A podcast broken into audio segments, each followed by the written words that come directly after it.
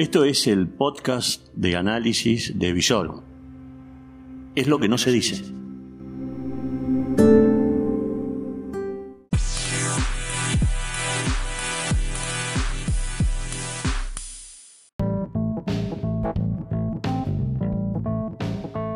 Estas son las reflexiones del amanecer de un día agitado.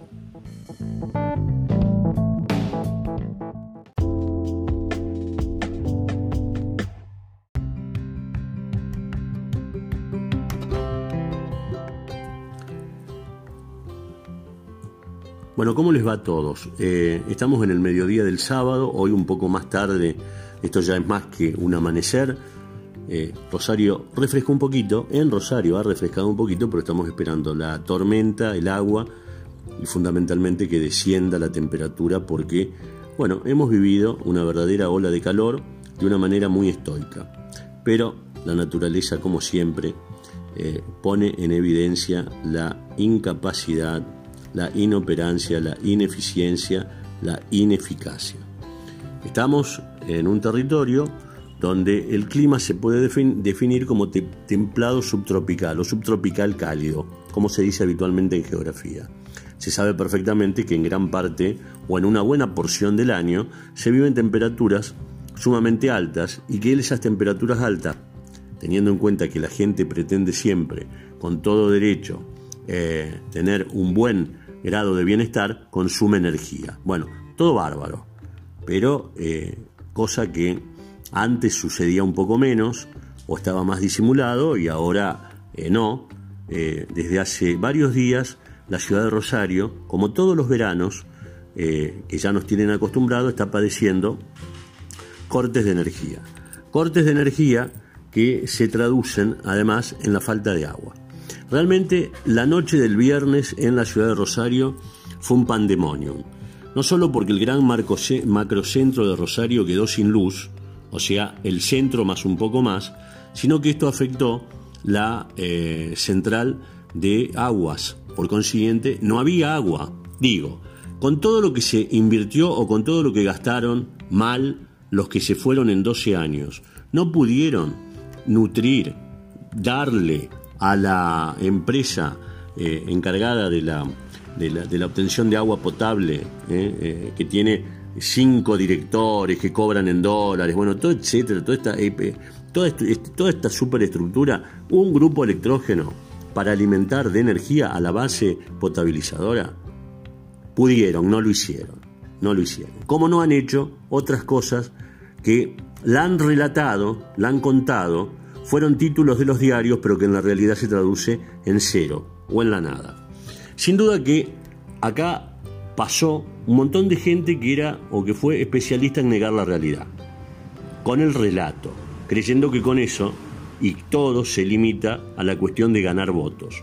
Pero no se puede estar en campaña permanente los 365 días del año, 12 años enteros, porque así le fue el resultado.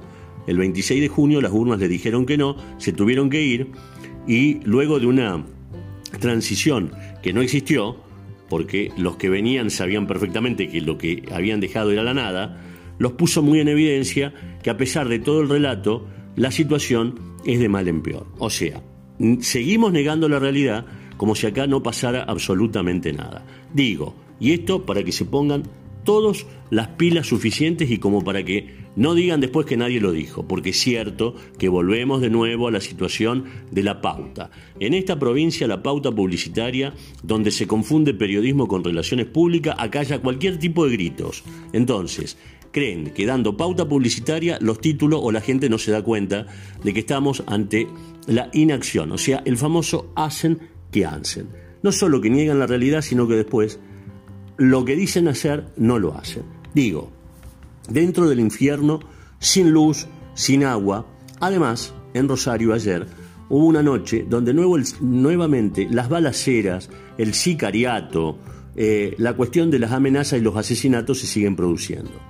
Estamos en el asesinato número 25 en la ciudad de Rosario, en el tercero del mes.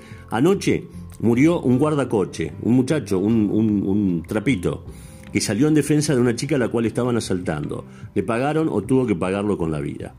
Eh, después eh, tirotearon a un eh, patrullero donde había una suboficial de policía, la bala la rozó y bueno, y que seguimos negando el rosarino que tiene una gran así atracción por la reposera y el modo me importa un carajo. ¿Hasta cuándo, o bien por la costumbre, o no sé por qué, va a seguir tolerando esto?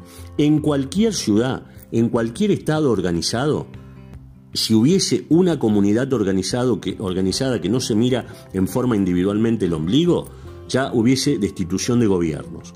Porque sí, lo que existe, y sin duda que se ve y se mide, es que la gente está harta, podrida. Como no hacen absolutamente nada, ¿eh? el intendente, que debería por lo menos entrar a opinar por el tema porque se le están muriendo rosarinos, está vendiendo humo. Pablito Hapkin es un gran vendedor de humo no creo que por la intención de él, sino por el buen equipo de comunicación excelente que tiene, que nos hace creer que hacen que hacen. Otra cosa, los 28 parcialmente inútiles que tenemos en el Consejo Municipal de Rosario, donde hay muchas aneurónicas, tilingas y tipos que realmente lo único que han hecho fue solucionar su problema laboral, o sea, y de ingresos, porque cobran 140 mil pesos de sueldo por mes. ¿Cuándo se van a percatar de que tienen que hacer algo? No jodan con que el tema de que están poniendo al día las eh, oficinas. ¿Cuántos meses pueden llevar a pintar despachos de dos por dos? Ahora, no se les cae una sola idea. Muestran fotos de que están apadrinando gente, hacen un discurso sobre el tema de seguridad, se le está matando gente y los problemas de Rosario afloran todos los días. Pero como nadie hace nada, estamos cayendo en la nefasta situación de negar la realidad. Y como cada uno en esta selva tiene que defendérselas como pueda, lo que le pase al otro me importa un carajo. Después, total, si lo soluciona o no, ah, bueno, pobrecito, sí, lo solucionó, no lo solucionó, ah, bueno, hay cosas peores. O sea, no superamos el nivel dialéctico de Doña Rosa en situaciones donde propios y extraños, ninguno ni oficialismo ni oposición hace absolutamente nada. Esto se llama pacto de silencio. Esto es verdaderamente pernicioso para la ciudad y para la región. Acá hay que reconfigurar una Rosario productiva, hay que reconfigurar una ciudad donde no puede estar ganada por el sicariato y por la cuestión de las balaceras. ¿De qué? A ver, cuando se reúnen Lamet, eh, o sea, el ministro de Turismo de la Nación, con Perotti y Hapkin, ¿Qué ofrecen como atractivo para que el monumento que se les está cayendo, la ciudad que es un desastre, una mugre, realmente una cosa espantosa que refleja lo que realmente somos, que vamos a ofrecer un turismo, o sea, un tour a un cementerio, donde además podemos ver en vivo y en directo las balaceras. Realmente yo creo que acá, eh, si no dejamos de mentir, vamos a terminar no solo por una cuestión del dólar, la inflación, todos vamos a terminar muy mal porque no nos vamos a acercar a la realidad, sino que vamos a vivir en una gran ficción. Además, otras cosas. Nos hemos enterado, por ejemplo, que hay algunos departamentos de la provincia, que son 19, que no, no han aportado un solo estudiante un solo estudiante a la escuela de oficiales o suboficiales de policía de la provincia. Por ejemplo, el departamento castellano y no entendíamos por qué. ¿Dónde? Departamento Castellano, donde está Rafael, Sunchales, etc. Zona tremendamente productiva. Claro, ahora entendemos.